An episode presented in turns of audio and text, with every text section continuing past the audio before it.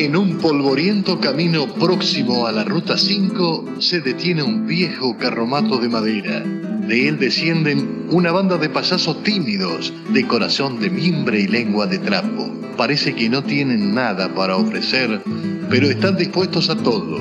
Es la compañía del cuento que está llegando a Mercedes para hacerlos volar en una nube de historias, para sumergirlos como peces en las aguas profundas del relato.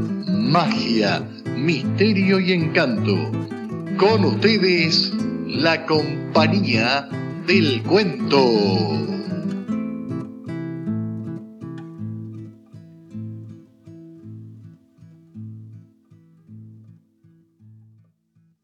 Buenas tardes, estimados oyentes. Otra vez más nos encontramos en la compañía del cuento. Esta tarde, desafiando todas las tormentas, abrimos el libro de los sueños para leerles obrillas salvajes al azar. Si escuchan el cuento En una casa siempre había flores por Josefina Capacio, tan bien conocida como la terrateniente más cotizada de Nocturnalia, o si escuchan primera carta, una sentida evocación del croto gorosito por nuestro amigo Comequechu, o si por último escuchan Laines, una historia que convoca al único mercedino que cruzó los Andes en boca del payador estrambótico Andrés Monferrán, es cosa no más de la casualidad. Atendiendo el 15 69 11 93 hoy, la querida yegua ocurrencia. Adelante, arquitecto Marín, tome asiento, sírvase lo que quiera. Usted es siempre bienvenido, como ustedes, queridos oyentes. Que la suerte los acompañe. Tiene motivos para estar triste Laines. La herida de su espalda está cada vez más azul el hígado de una vaca parece. ¿Cómo no va a estar triste Laines si en Mendoza, antes de partir, le dijo al general que está entero, que no va a dejar godo con el cogote sano, no bien bajen a Chile?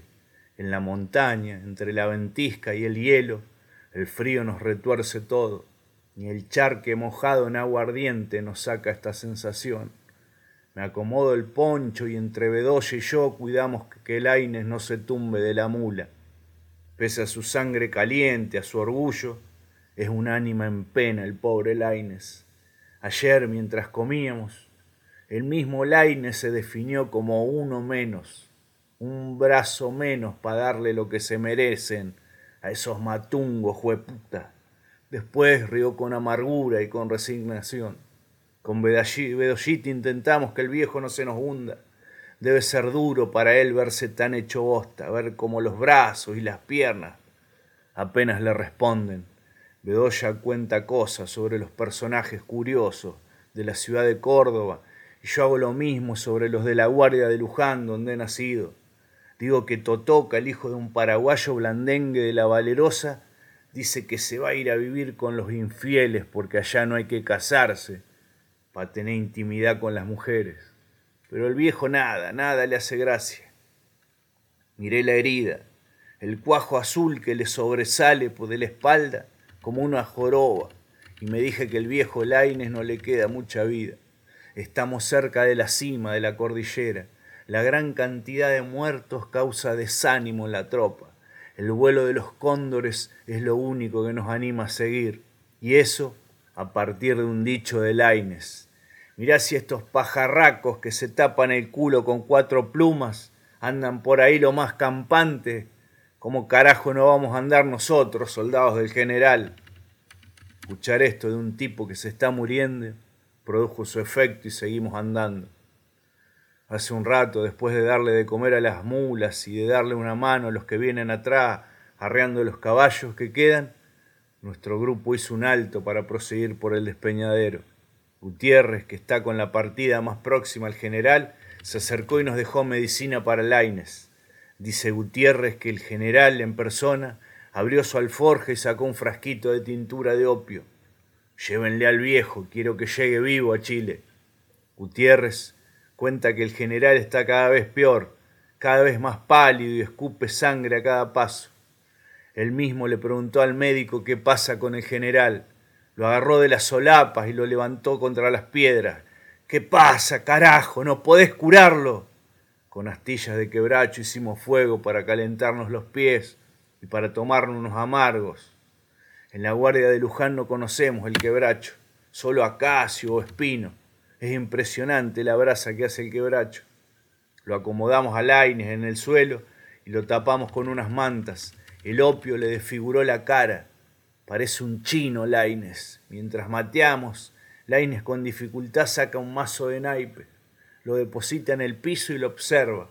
El viento no mueve las cartas. El viejo Laines parece que rezara mientras mira la baraja, pero no reza canta una tonada lenta y oscura como la herida que lleva en la espalda. Todos lo miramos. Laine sigue con la vista clavada al mazo. Nadie dice nada. Escupe dos o tres veces y vuelve con la melodía. Su mano se acerca al mazo y corta.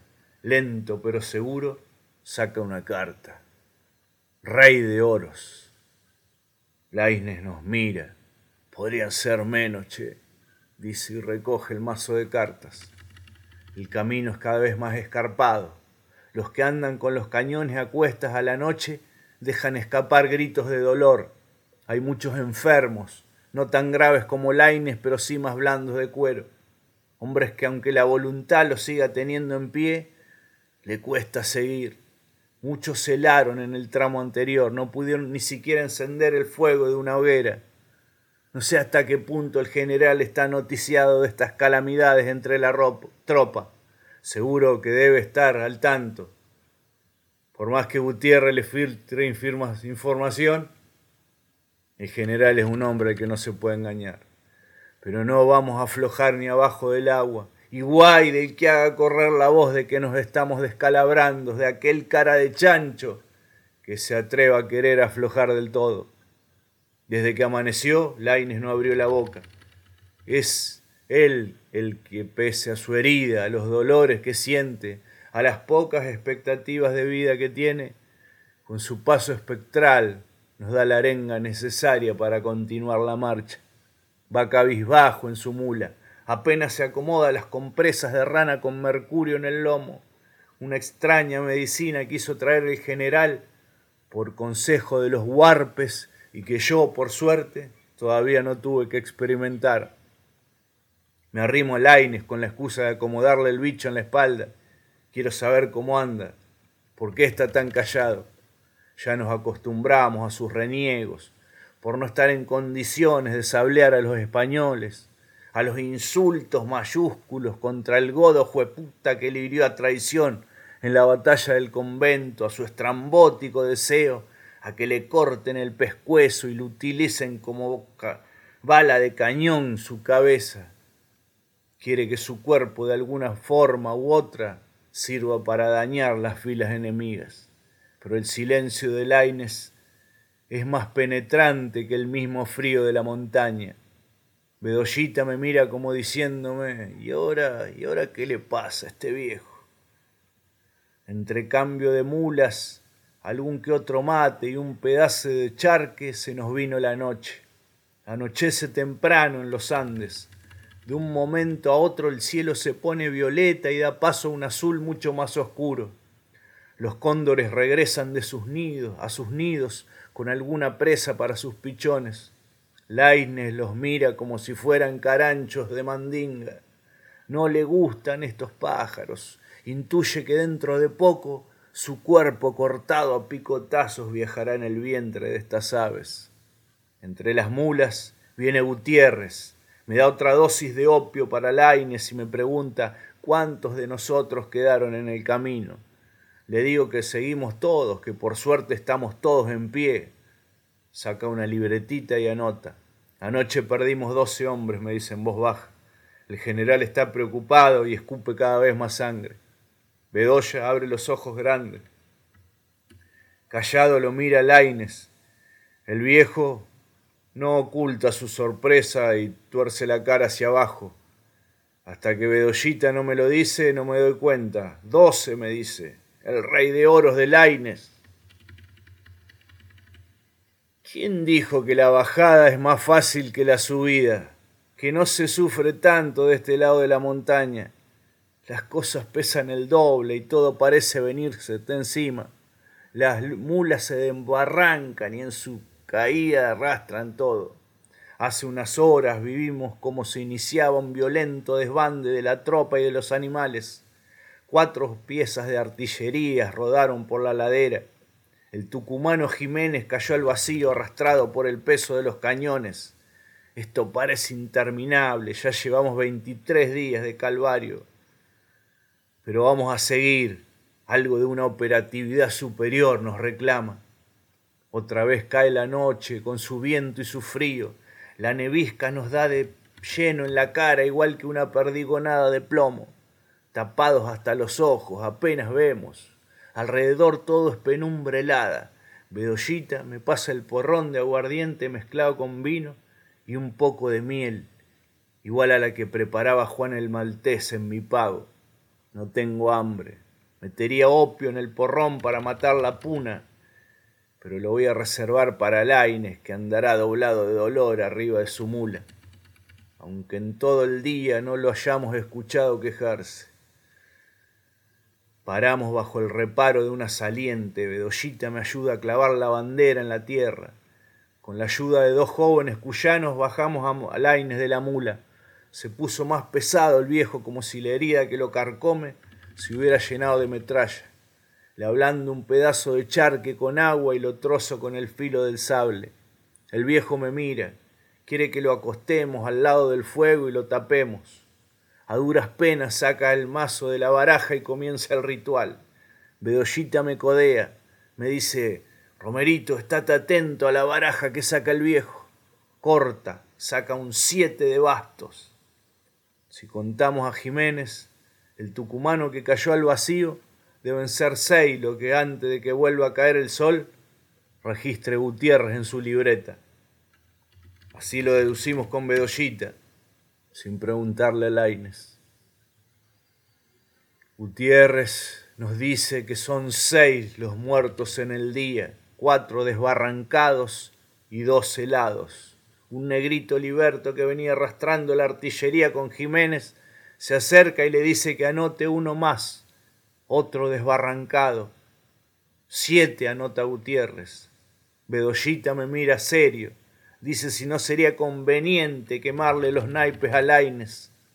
En la guardia de Luján hay brujos, Romerito, me pregunta. Allá en Córdoba está lleno. Nos va a volver loco este viejo con sus jueguitos. Le digo que se tranquilice, que uno nunca sabe si el dato que noche a noche aporta Laines no, no, no nos servirá de algo. En nueve días Laines no erró. Sus naipes saben de antemano las bajas que sufriremos. Ha echado cuatro, ha echado cinco, ha echado un caballo y un siete para completar dieciocho, ha echado sota anoche y hoy Gutiérrez llegó con la noticia de que una partida con diez hombres que se adelantó a la columna del general a efecto de garantizar un buen paso para los caballos, ha desaparecido. Hace horas que no hay noticias de ellos. Suponen que los tapó una luz de nieve. Estoy a punto de decirle a Gutiérrez que no se moleste en buscarlo, que esos pobres cuyanos ya deben ser parte del Ande. Pero no digo nada, tomo un trago de vino, busco calor para mis tripas que se estremecen. Gutiérrez ordena que nos adelantemos, que la retaguardia del general quedó desguarnecida sin los diez soldados perdidos.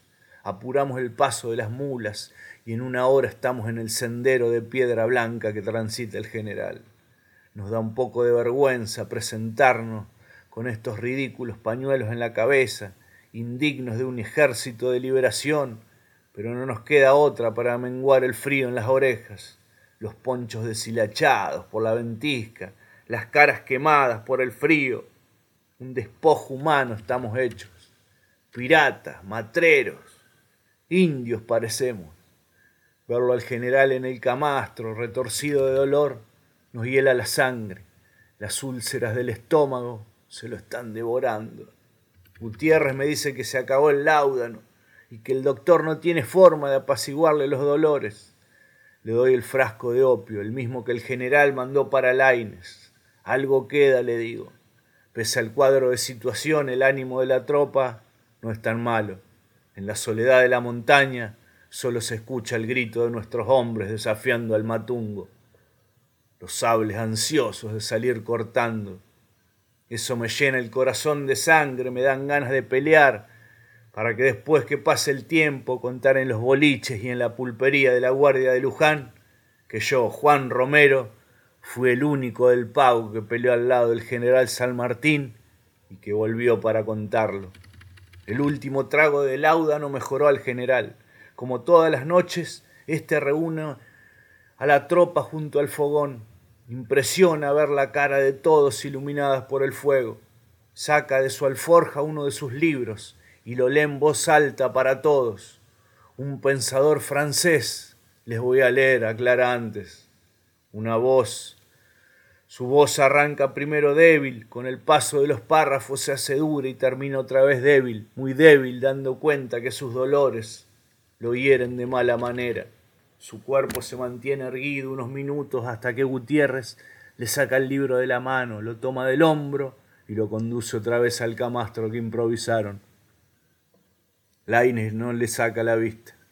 Alguien le convidó tabaco y entre el humo que sale de su boca puedo ver sus ojos entornados que buscan la figura del general. Con Bedollita nos acercamos al viejo, temeroso de que las facultades de Laines se hayan ampliado y esté por darnos una de sus terribles noticias.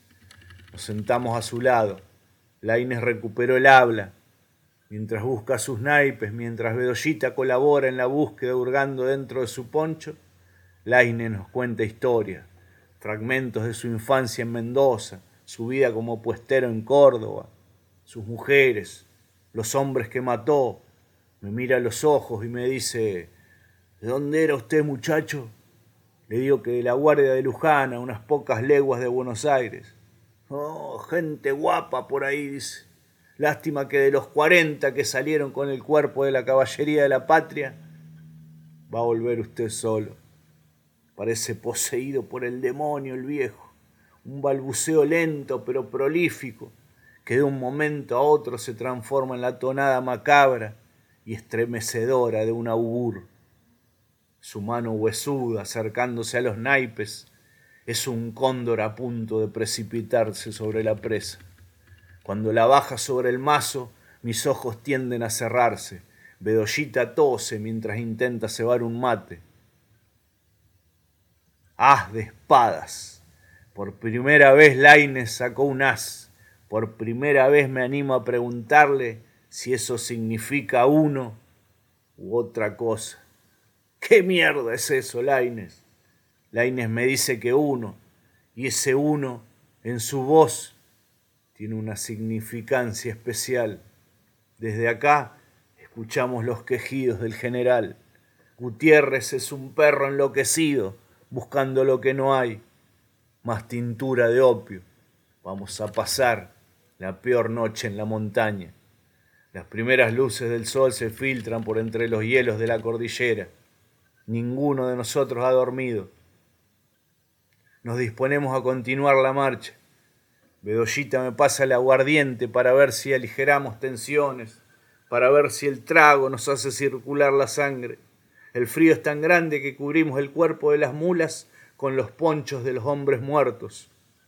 Yo, en lo único que pienso, es en esas jornadas de solcito caliente junto a mi china, a orillas del río Luján, comiendo mazamorra tibia de su boca. Gutiérrez habla con el doctor y su rostro empalidece, igual que si le estuviéramos contando los días que le restan por vivir. El paso en este tramo se volvió dificultoso, precipicios escarpados y pendientes abismales. El andar de las mulas es muy lento. Bedollita dice que cuando encuentre un camino parejo se va a largar rodando con mula y todo mientras deliramos con Bedollita, mientras intentamos darle curso a la angustia, vemos pasar a Laines al costado de nuestras mulas. ¡Eh, Laines! le gritamos, pero el viejo no escucha. va ensimismado en sus pensamientos. En el borde del precipicio se para un segundo, levanta un brazo y se arroja al vacío. Bedollita corre con su mula hasta donde está Gutiérrez y le dice que no se preocupe, que el general va a estar bien. Alguno le tendría que aclarar que el viejo Laines ha ocupado ya la plaza de la muerte, que le tocaba a él. Pero todo esto, en estas circunstancias, se volvería muy difícil de explicar. Ahora el camino es más corto.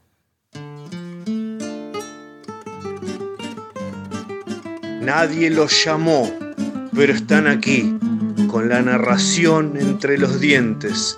Beben licor de luna para aclararse la garganta.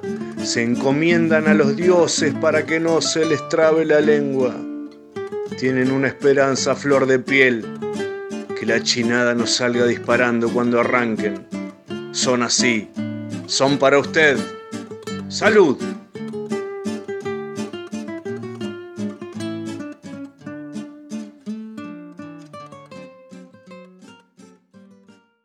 Carta fue un croto, sí, al croto de mi barrio, al que llamaban Gorosito. Con el tiempo me enteré que a Gorosito lo conocían otros pibes de otros barrios y que no era solo de mi barrio, sino del pueblo. Gorosito era croto de oficio y profesión, cumplía con su barba, su arco en verano, su sombrero cachuzo, su bolsa, sus perros y sus sabios consejos. No sé si todos los recuerdos que tengo yo de Gorosito son míos o de las cosas contadas repetidas veces en mi casa. La más común y recurrente es la que yo esperaba, a Gorosito, todas las tardes en la puerta. Él me daba la mano y nos íbamos hasta la esquina y ahí saludaba y luego volvíamos cada cual para su lado. Tengo muchos recuerdos de Gorosito, a los que reconozco como relato de mi padre, pero hay uno muy mío que me acuerdo bien que fue cuando escribí mi primera carta. Y fue, sí, fue a Gorosito. Desde que aprendí a caminar, así cuentan, salí casi todos los días a ver a Gorosito cuando pasaba. Mis padres venían, como todo el barrio, un gran cariño a este singular personaje. Y lo vi hasta mis cinco años todos los días, hasta que de buenas a primera no pasó más. Ya eh, yo salía a la vereda a la tardecita, el horario en que pasaba él, y entraba a mi casa llorando porque mi amigo ya no pasaba más. Un día, estando en la casa de mi abuela, mi tía me preguntaba por qué estaba triste y yo le dije que extrañaba a Gorosito. Ella me dijo, ¿por qué no le escribís una carta? Y automáticamente me metió en el mundo mágico y desconocido, contándome qué era una carta y cómo funcionaba un correo. La felicidad fue impresionante. Le podía decir algo a Gorosito, al primer amigo que perdí. Recuerdo que elegí escribir con bolígrafo rojo. En realidad dibujar lo que la que escribiera mi tía. Yo le hice un dibujito de media hoja oficio de Gorosito de frente con sombrero y todo, y le dicté a mi tía, que escribió con el mismo bolígrafo que yo había dibujado. Gorosito. Te extraño mucho. Lo puso adentro de un sobre, le escribió el remitente en la parte posterior con mi nombre completo y mi dirección, y por el lado del destinatario me preguntó ¿Y qué le pongo? Y yo le dije Señor Croto Gorosito. Fuimos hasta la ya desaparecida sucursal de correos de la avenida 17, esquina 16, del lado de la 16, eh, del del lado donde es calle ya no avenida. Alzándome, mi tía, allá en lo alto, introduje mi primer carta por un buzón. Por supuesto, yo no sabía que la carta no tenía sello postal y que seguro fue gracioso y motivo de chiste dentro de esa sucursal en las que trabajaban pocos empleados que por ser del pueblo seguro que conocían a Gorosito. También está de más decir que la carta nunca fue respondida pero para mí, un nene de cinco años, yo me había comunicado con Gorosito en el mismo instante que solté la carta en el buzón y quedé tranquilo, feliz y en paz con mi amigo Gorosito, el primer amigo que perdí. Seguí recordando cartas en diferentes etapas de mi vida. Recordé las de los amigos de las vacaciones cuando era chico, la correspondencia que mantenía con mis amigos de Mercedes cuando a los 12, a los 12 años me fui a vivir a Mar del Plata, los últimos 10 años antes de la primera vez que usé un mail. Fue la que más viajé y la que más conocí gente, la que me llevó más cartas y me llevo a un recuerdo mío a los 20 años antes de empezar a viajar por ahí durante casi dos décadas. Una tarde yo, rockero y peludo, tenía una banda de rock que ensayábamos en el, en el galpón, a veces quincho, a veces en una sala de ensayo al fondo de la casa de mis viejos en Mercedes. Parece ser que a algunos vecinos no le guardaba, no le gustaba mucho la música que hacíamos, y mucho menos el volumen que le metíamos nosotros. Dos por tres tiraban piedras contra los techos de galpón. Un día sonó el timbre insistentemente y ninguno quería salir a dar la cara, pero sabiendo que el insistente tocador de timbre sabía que estábamos adentro, no, inventamos una excusa y salimos los cuatro juntitos a pedir, a pedir disculpas. Cuando abrimos la sorpresa fue mayor.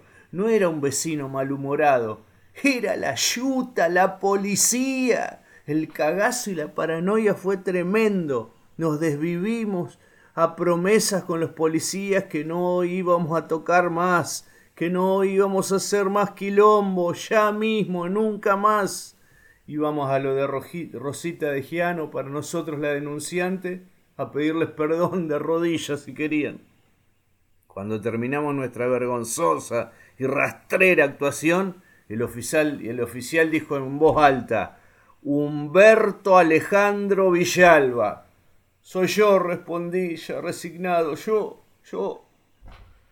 Me va a tener que acompañar. Y entre él y su compañero me arman un sugestivo pasillo hasta el patrullero, mientras mis compañeros juraban que, seguían jurando que no tocábamos nunca más. Llegamos al cuartel. No me dijeron ni una palabra en el viaje. Se reportan ante un superior que les dice, acá no, salame, este es el chico que tienen que llevar a reconocer el cuerpo en el hospital. Lo que yo creía horrible fue peor, fue horrible. A ese momento yo había pensado, me como una gastada hasta que me saqué un mayor y seguro que los pibes fueron a buscar a mis viejos y me voy a tener que comer un sermón interminable. Pero la cosa era peor y no era conmigo. Tenía que reconocer un cuerpo muerto y si me fueron a buscar a mí, era muy cercano. Pensé en mis viejos, en mi hermano. La angustia desde la comisaría hasta la morgue del hospital fue punzante. Lloraba, sin lágrimas, sin sonidos, ahogado. Llegué a la morgue con los dos policías y se nos unió un enfermero que marcó el camino hasta una camilla con el cuerpo tapado hasta la cabeza y un pie afuera. Este, dijo. Yo al ver ese pie afuera de la sábana, viejo y arrugado, sentí un alivio. No eran ni mis viejos ni mi hermano. Todas las fichas eran para mi abuelo. Me había invadido de nuevo el dolor, pero me tranquilizaba que era viejo y había vivido feliz. Sin tiempo para pensar mucho más, el enfermero destapó el cuerpo y la egoísta felicidad se apoderó de mí. Jamás había visto a ese hombre calvo, flaco y de barba rala. Jamás. Pensé, pobre hombre, y di por finalizado mi mal momento, aunque sabía que tenía para un rato más, y de un momento a otro me iba a ir, y esto se convertiría en un episodio singular para contar el resto de mi vida. Entró el oficial superior que había visto en la comisaría como una carpeta bajo el brazo. Me dio la mano, se presentó ante mí y me dijo Dice el principal que usted no conoce el cuerpo. Así es, dije yo, jamás vi a ese hombre. Puede ser, dijo el oficial y continuó. ¿Sabe por qué lo llamamos a usted? No me dejó alcanzar de decir que no. Me dijo, el único nombre propio que existía entre sus pertenencias Era el suyo. ¿Usted es Humberto Alejandro Villalba? Sí, le respondí, domiciliado en la calle 11, número 621. No respondí, ahí viví de chico, ahora vivo donde me fueron a buscar, contesté con un dejo de soberbia. El cana me hizo un gesto sarcástico y de la carpeta sacó un sobre sucio y arrugado al que le reconocí enseguida los dibujitos y la tinta roja con que estaba escrito.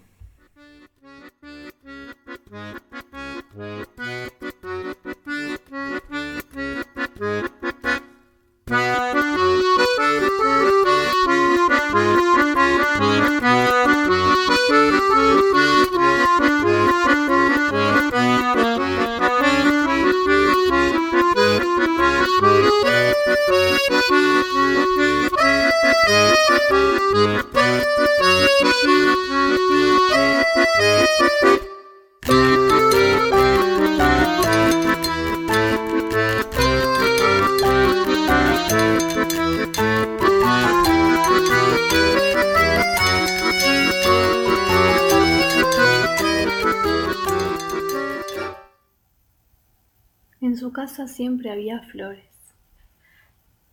Las cortaba ciegas por las veredas, aunque iba en bicicleta.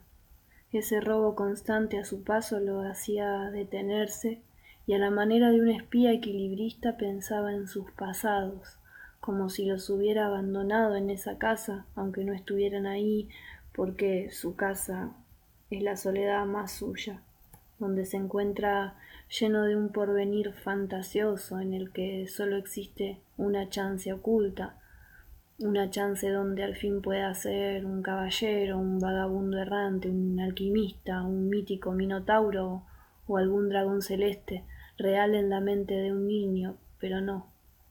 Iba ciego más que mudo, iba ciego más que sordo, oyendo el llanto de ese hierro viejo, su bicicleta, que le pedía un descanso. Las cosas me hablan, le decía las cosas, como si fueran oyentes fieles, todo oído de sus monólogos susurrantes frente a una taza o comida medio hacer, esperando que suene la cadena que delataba a alguien en la tranquera de su casa. Sus plantas acaso lo, lo conocían al doblar por el camino cuando llegaba con el perfume de otras calles o de otras puertas que nunca lo adivinaban. Nadie salía a su encuentro, como si nadie lo viera, o acaso era un fantasma de sí mismo. Es que nadie piensa en sí como una casa, ladrillo por ladrillo, pesado como el techo entero, cerrado o abierto, a la espera del viviente que lo anime. Pensarse así, pensar en sí como una casa, como todo él, pero encima ambulante, era de un orden tan pesado que sólo él sabía cuánto lo cansaba. Y el cansancio, es, el cansancio es un alivio, le decían los libros, una vez más, antes de que se sumerja en la cama a fabricar otras realidades donde aparecía otra vez como un dragón celeste, pero no. Toda la casa estaba ahí para recordarle que esas cosas no existirían de no haber sido por él, como un extraño caracol cargando con todas las posibilidades de existir o no existir. En cambio, las flores siempre a tiempo se morían, desaparecían sin que él tuviera tiempo de pensarlas. Por eso las arrancaba, como si lo salvaran, como si fueran la comida de un animal maldito, pero bueno, un animal que se devora para que le crezcan partes nuevas, ya plumas coloridas, ya fuertes esqueletos renovados o buenos y mejores dientes. Las ponía siempre cerca de los espejos, como ofrendas a ese cambio permanente que le sucedía a sus espaldas. Un día, como cualquier otro, se miró en el espejo, pero esta vez más de cerca, muy de cerca, y fue ahí que descendió como por arte de la magia menos pensada una mano una mano que le sostuvo la cara cuando estaba a punto de partir. Esa mano lo sorprendió traspasándose hacia este lado y cuando volvió a mirar, es decir, a mirarse ahí, ya estaba a oscuras. Estaba totalmente solo. Todo era negro, pero él sabía que estaba ahí como único, Sin embargo, la mano también parecía estar guiándolo, perteneciente a un cuerpo distinto al de él. Caminó en esa ceguera sin chocarse con nada y de repente sintió el ruido de un río, sintió el frío de un alambre que le apretaba la mitad del torso y ya no le permitía avanzar. Ese alambre frío lo condujo a la certeza de que su cuerpo no era suyo. Se sentía demasiado grueso el pliego de su piel como una capa extensa. Quiso gritar, quiso gritar, sintió miedo, pero solo pudo dar un alarido insospechado, sobre todo por él, porque esa mano ahora se posaba sobre su cara, lo que le hizo sentir que sus ojos eran considerablemente más grandes, al igual que el líquido mezclado con lagañas que salía de ellos como pegándose a un pelaje extremadamente crudo, que lo hacía sentir dentro de sí como nunca antes lo había sentido. Nunca se había sentido así su sangre, tan espesa como aquella vez, cuando la mano, después de taparle los ojos, le introdujo un grandísimo peso en sus espaldas.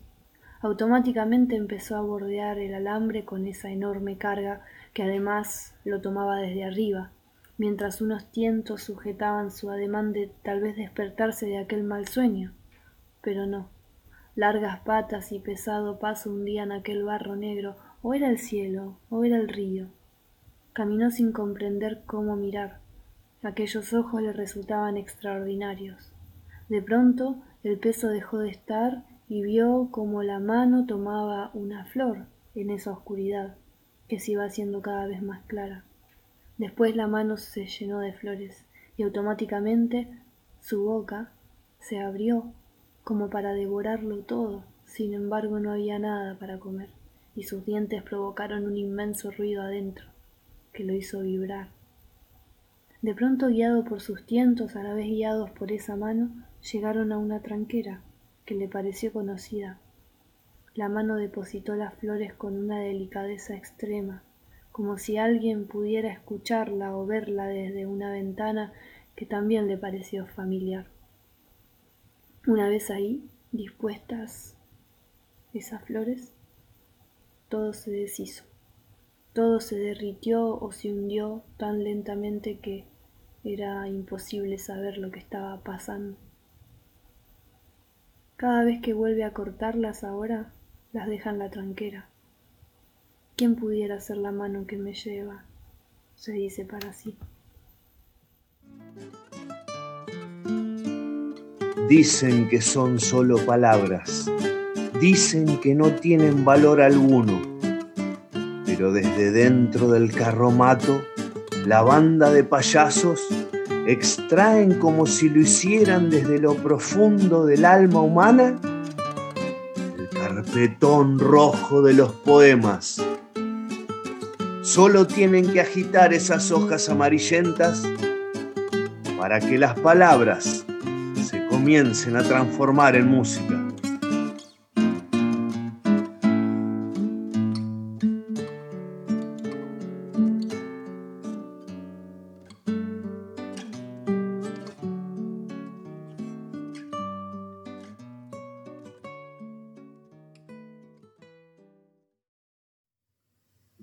Viejos saltos de torroba que vais cayendo en pedazos, inmensa pena de algunos, indiferencia de tantos, quiero decir el romance que inspiraron vuestros años, viejos saltos de torroba que vais cayendo en pedazos, con un poco de pintura que siempre la regatearon, pudisteis seguir viviendo lo mismo que viven tantos, ostentando la belleza de los lineamientos clásicos y vuestro largo balcón de hierro afiligranado, como un recuerdo de aquellos tiempos en que el artesano era artista de verdad y no un simple improvisado.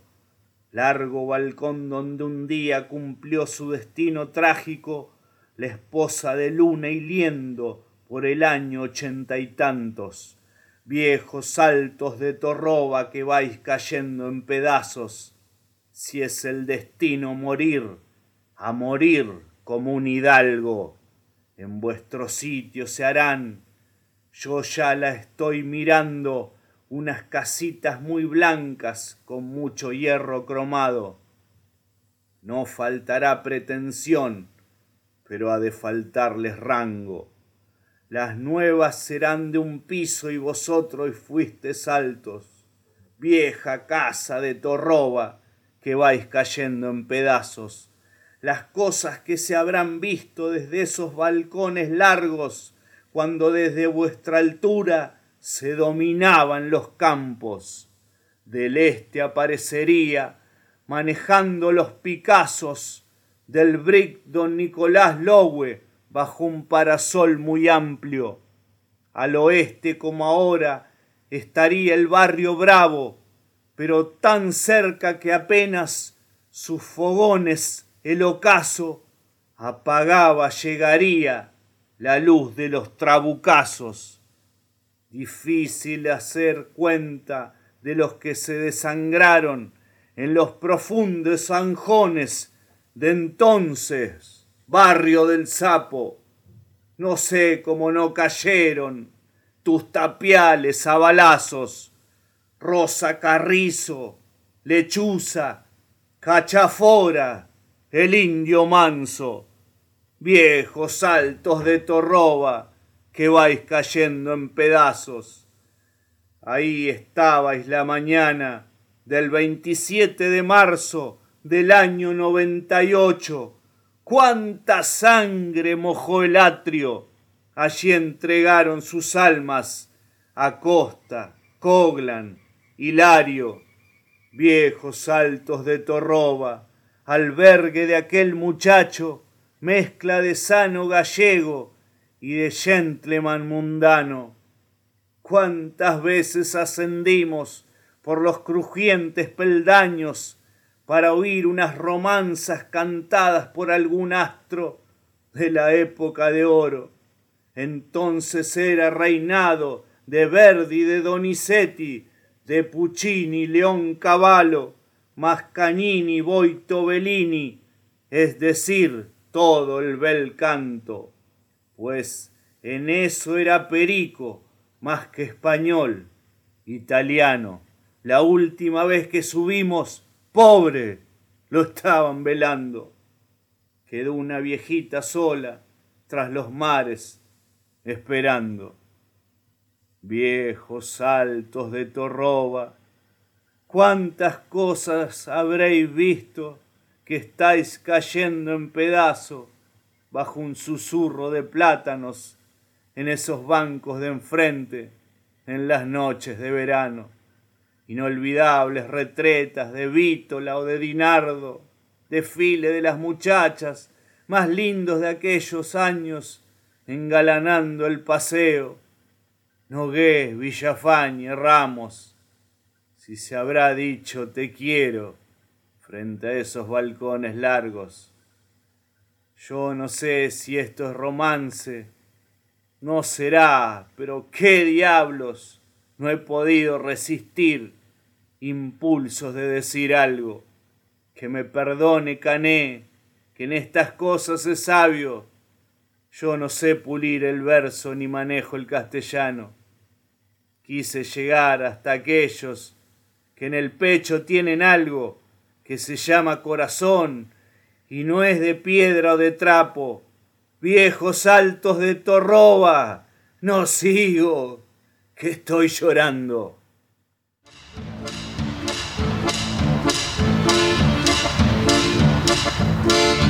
Música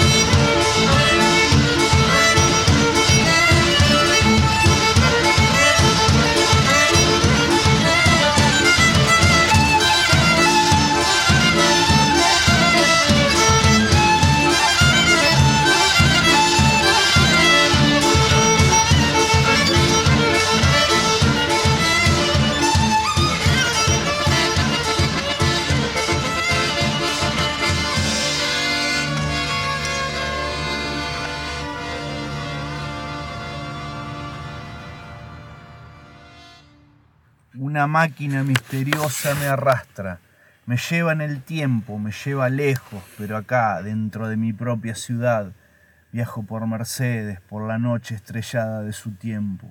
Veo a Fifo Rollero y Hernán Casiari discutir de forma apasionada, esgrimiendo cada uno un argumento cada vez más preciso sobre la posibilidad de poner en el próximo número de la ventana al intendente Giosio vestido de Papá Noel. Veo a Héctor Cámpora, al que todavía no apodan el tío, caminar por la 17 rumbo al Colegio Nacional mientras repasa en su mente la lección del día que paradójicamente es referida a presidentes argentinos. Veo el rímel verde de Tete Custarot, sus ojos almendrados posarse sobre los árboles de la Plaza San Martín, mientras sobre la pasarela extendida sobre la 29 transcurre el Mercedes Moda Show. Veo los dedos de Charlie García pulsar las teclas del órgano de la iglesia San Patricio, el más grande de Latinoamérica, buscando las notas que den comienzo a esa bellísima canción llamada Itileda Veo en un departamento de once al oficial Leonetti batirse con el jefe del ejército revolucionario del pueblo, Mario Santucho, dándose como en un film muerte a uno a otro con sendos disparos de arma corta. Veo en una casa de la 31, a fines de los 60, sonar el primer disco de los Rolling Stones traído de Inglaterra. Veo al historiador Felipe Piña regresar a Mercedes para contemplar la fachada de la casa donde vivió en los primeros seis o siete años de su vida, en la 22 y 25. Veo al mismísimo dueño del circo Papelito llevar un número humorístico desopilante bajo la carpa multicolor que se asienta en la 40. Veo a Ignacio Bacareza cruzar corriendo la 17, una tarde de lluvia con un farol en la mano derecha. Veo en la tarde tórrida de enero un grupo bañándose, dejando que un torrente de agua poderosa masajee sus espaldas con el, en el paso de piedra. Un viejo vado de carretas convertidos con un poco de imaginación y buena voluntad en un gran hidromasaje. Veo el brazo de Manolo Garanzini apretar fuerte los diarios contra su cuerpo mientras cruza la avenida 30 rumbo al centro, voceando crónica y clarín de un modo único. Veo al humorista Tuki de la rock and pop dormir en los galpones de la trocha después de haber dado una clase magistral sobre cine italiano. Veo el compás furioso y genial de Yaya Galazo para interpretar el himno en el salón de actos del Colegio Nacional. Veo borrachos de Ginebra, acodados en el bar de Helves en la 33, que algunos con cariño han apodado el vómito negro. Veo el cabello rojizo y enrulado de Fernando Tornatores que un viernes de madrugada, enfundado en un piloto gris, no deja de citar a Nietzsche, a Trotsky a Borges en una de las tantas locaciones del Partido Obrero. Veo a la trova rosarina, a Baglietto, a Garré, a Bonicio, a Fito Páez salir del Club del Progreso, donde actuarán en un rato, yendo a la recoba a tomarse una cerveza. Veo las tijeras que varios mercedinos portan en sus manos mientras se ocultan detrás de los árboles para de un momento a otro emboscar y cortarle los pelos a esos sucios degenerados que imitan a los Beatles y que esta noche actúan en el estudiante. Veo después que una música de huevos, en, una lluvia de huevos enchastra la ropa y el pelo de los jóvenes músicos incomprendidos. Veo la guitarra de Wilder de Lucas sonar junto a Palo Pandolfo y la Hermandad.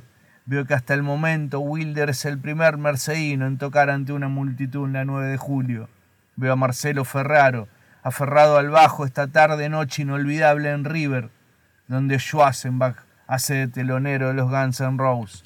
Veo a, a Dalmiro Sáenz cruzar la Plaza San Martín rumbo al Consejo Deliberante mientras recuerda sus viajes a Mercedes para asistir a veladas boxísticas en el Petit Park. Veo a Néstor Damonte en la Liga de Padres de Familia dando una peculiar visión de la astronomía valiéndose de una naranja que ubica como centro del sistema solar. Veo a René Giovanetti transmitir la doble bragado. Veo el indescriptible color del durazno asomar entre el follaje verde del monte de Pecio. Veo el intercambio de una gallina por seis rollos de papel higiénico, de una bolsa de zar por un pan casero en el centro de la cancha de fútbol 5, el Maracaná. Corre 2002. Se escucha mucho la palabra trueque, la frase que se vayan todos. Veo al arriero, el florista que para en la 2 y 29, cortar con una daga pocillo, cual si fuera la pelea de dos malevos del siglo pasado, pero estamos en 1992. Veo arvejas de gran tamaño en la ensalada rusa que se posa en las fuentes de metal de la retuicería Tancredi en la 18. Veo la canchita de fútbol 5, el Tatún. Veo a Ñoñovich, a Firmenich partir hacia la parrilla Martín Fierro de Carlitos Vigolongo, donde entre bifes de chorizo saldarán cuentas del costo de la campaña presidencial de Menem. Veo al doctor Alet ganando un auto en el programa de Leonardo Simons. Veo a Ruelo Wiman servirle un whisky doble a Polito del Tin en las entrañas de la Galería Metro, en el mítico El Pato Loco. Y veo, y veo, y veo, y veo, y sigo viendo, porque la historia de este querido pueblo, la historia de su gente maravillosa y el misterio de sus esquinas no tiene fin. Mercedes no se acaba nunca.